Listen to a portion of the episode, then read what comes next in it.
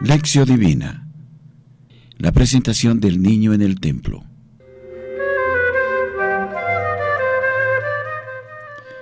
Oración inicial.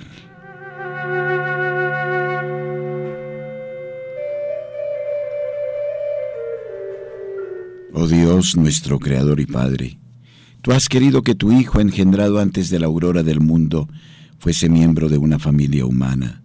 Revive en nosotros la veneración por el don y el misterio de la vida, para que los padres se sientan partícipes de la fecundidad de tu amor, los ancianos donen a los jóvenes su madura sabiduría, y los hijos crezcan en sabiduría, piedad y gracia, para gloria de su santo nombre. Amén.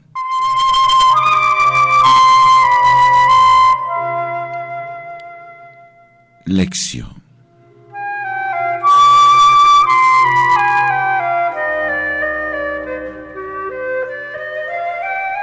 Del Evangelio de Lucas capítulo 2 versículos 22 al 40.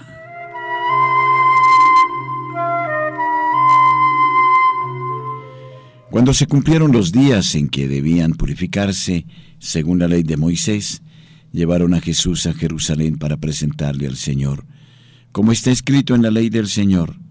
Todo varón primogénito será consagrado al Señor, y para ofrecer en sacrificio un par de tórtolas o dos pichones conforme a lo que se dice en la ley del Señor. Vivía entonces en Jerusalén un hombre llamado Simeón. Era un hombre justo y piadoso, y esperaba la consolación de Israel. Y estaba en él el Espíritu Santo. El Espíritu Santo le había revelado que no vería la muerte antes de haber visto al Cristo del Señor movido por el Espíritu, vino al templo. Y cuando los padres introdujeron al niño Jesús para cumplir lo que la ley prescribe sobre él, le tomó en brazos y bendijo a Dios diciendo, Ahora, Señor, puedes, según tu palabra, dejar que tu siervo se vaya en paz, porque han visto mis ojos a tu salvación, la que has preparado a la vista de todos los pueblos, luz para iluminar a las gentes y gloria de tu pueblo Israel.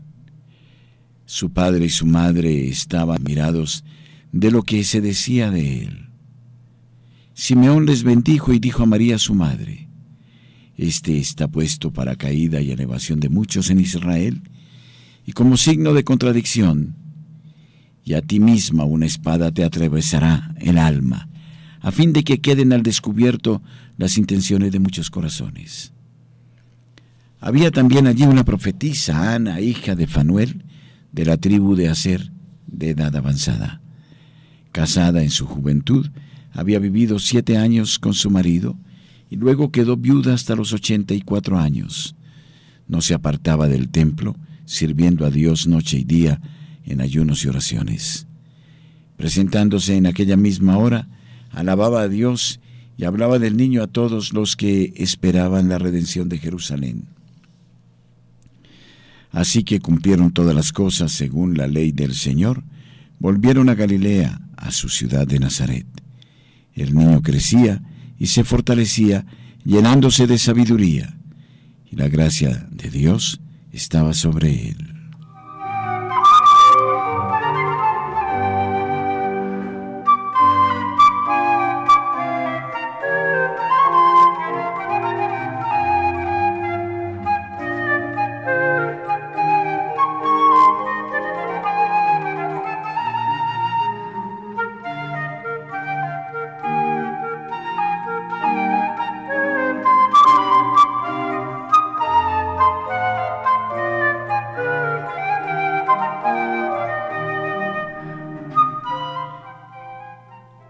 Meditación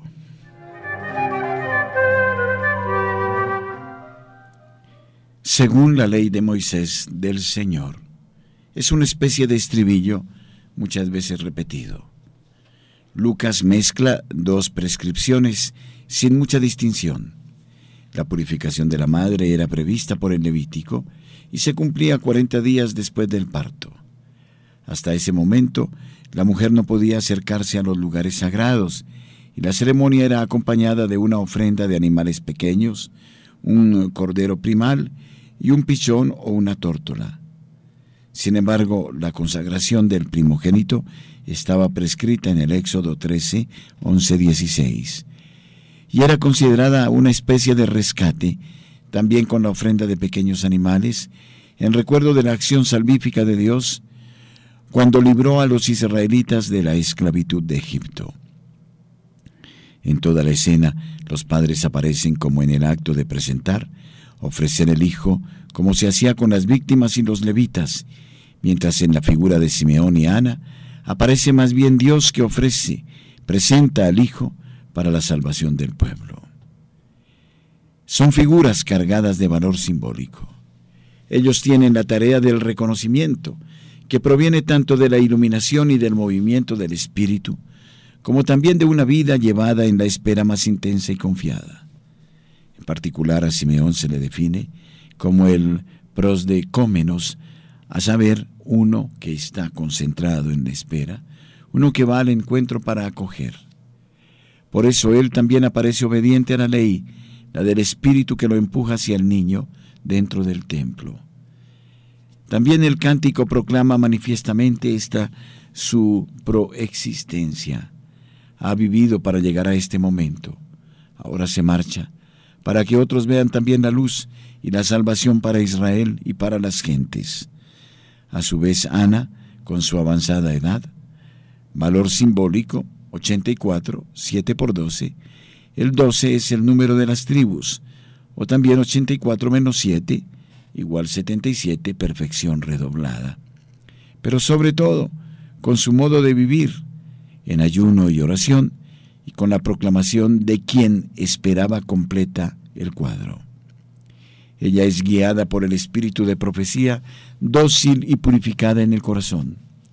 Además pertenece a la tribu más pequeña, la de Aser, signo de que los pequeños y los débiles están más dispuestos a reconocer a Jesús el Salvador.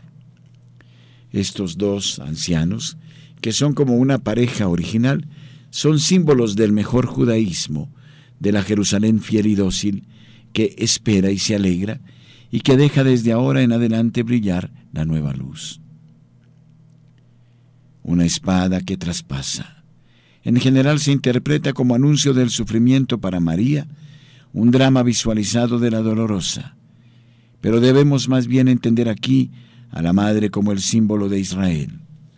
Simeón intuye el drama de su pueblo que será profundamente herido de la palabra viva y cortante del Redentor. María representa el recorrido. Debe confiar, pero atravesará dolores y oscuridad, luchas y silencios angustiosos. La historia del Mesías sufriente será dilacerante para todos, también para la Madre. No se sigue a la nueva luz destinada al mundo entero, sin pagar el precio sin ser provocados a tomar decisiones de riesgo, sin renacer siempre de nuevo de lo alto y en novedad. Pero estas imágenes de la espada que traspasa, del niño que hace caer y sacará los corazones del sopor, no van separadas del gesto tan cargado de sentido de los dos ancianos. El uno, Simeón, toma entre los brazos el niño para indicar que la fe es encuentro y abrazo, no idea o teorema. La otra se hace anunciadora y enciende en los que esperan una fulgurante luz.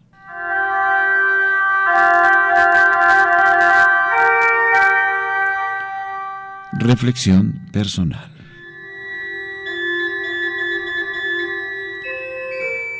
¿Por qué Jesús, Hijo del Altísimo, y su Madre María, concebida sin pecado, deben someterse a la prescripción de Moisés? quizá porque María no tenía todavía conciencia de su inocencia y santidad.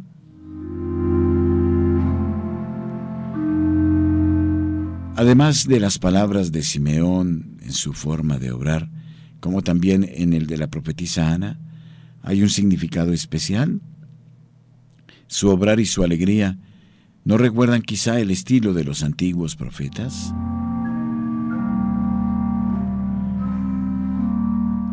¿Cómo explicar esta espada que traspasa? ¿Se trata de una herida de la conciencia ante los retos y los requerimientos de Jesús? ¿O más bien se trata solo de un íntimo sufrimiento de la madre?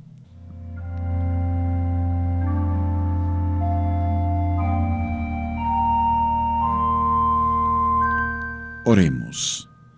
Te alabamos y te bendecimos, oh Padre, porque mediante tu Hijo, nacido de mujer por obra del Espíritu Santo, nacido bajo la ley, nos has rescatado de la ley y has llenado nuestra existencia de luz y esperanza nueva. Haz que nuestras familias sean acogedoras y fieles a tus proyectos, ayuden y sostengan en los hijos los sueños y el nuevo entusiasmo, lo cubran de ternura cuando sean frágiles, lo eduquen en el amor a ti y a todas las criaturas. A ti nuestro Padre, todo honor y gloria, por los siglos de los siglos. Amén.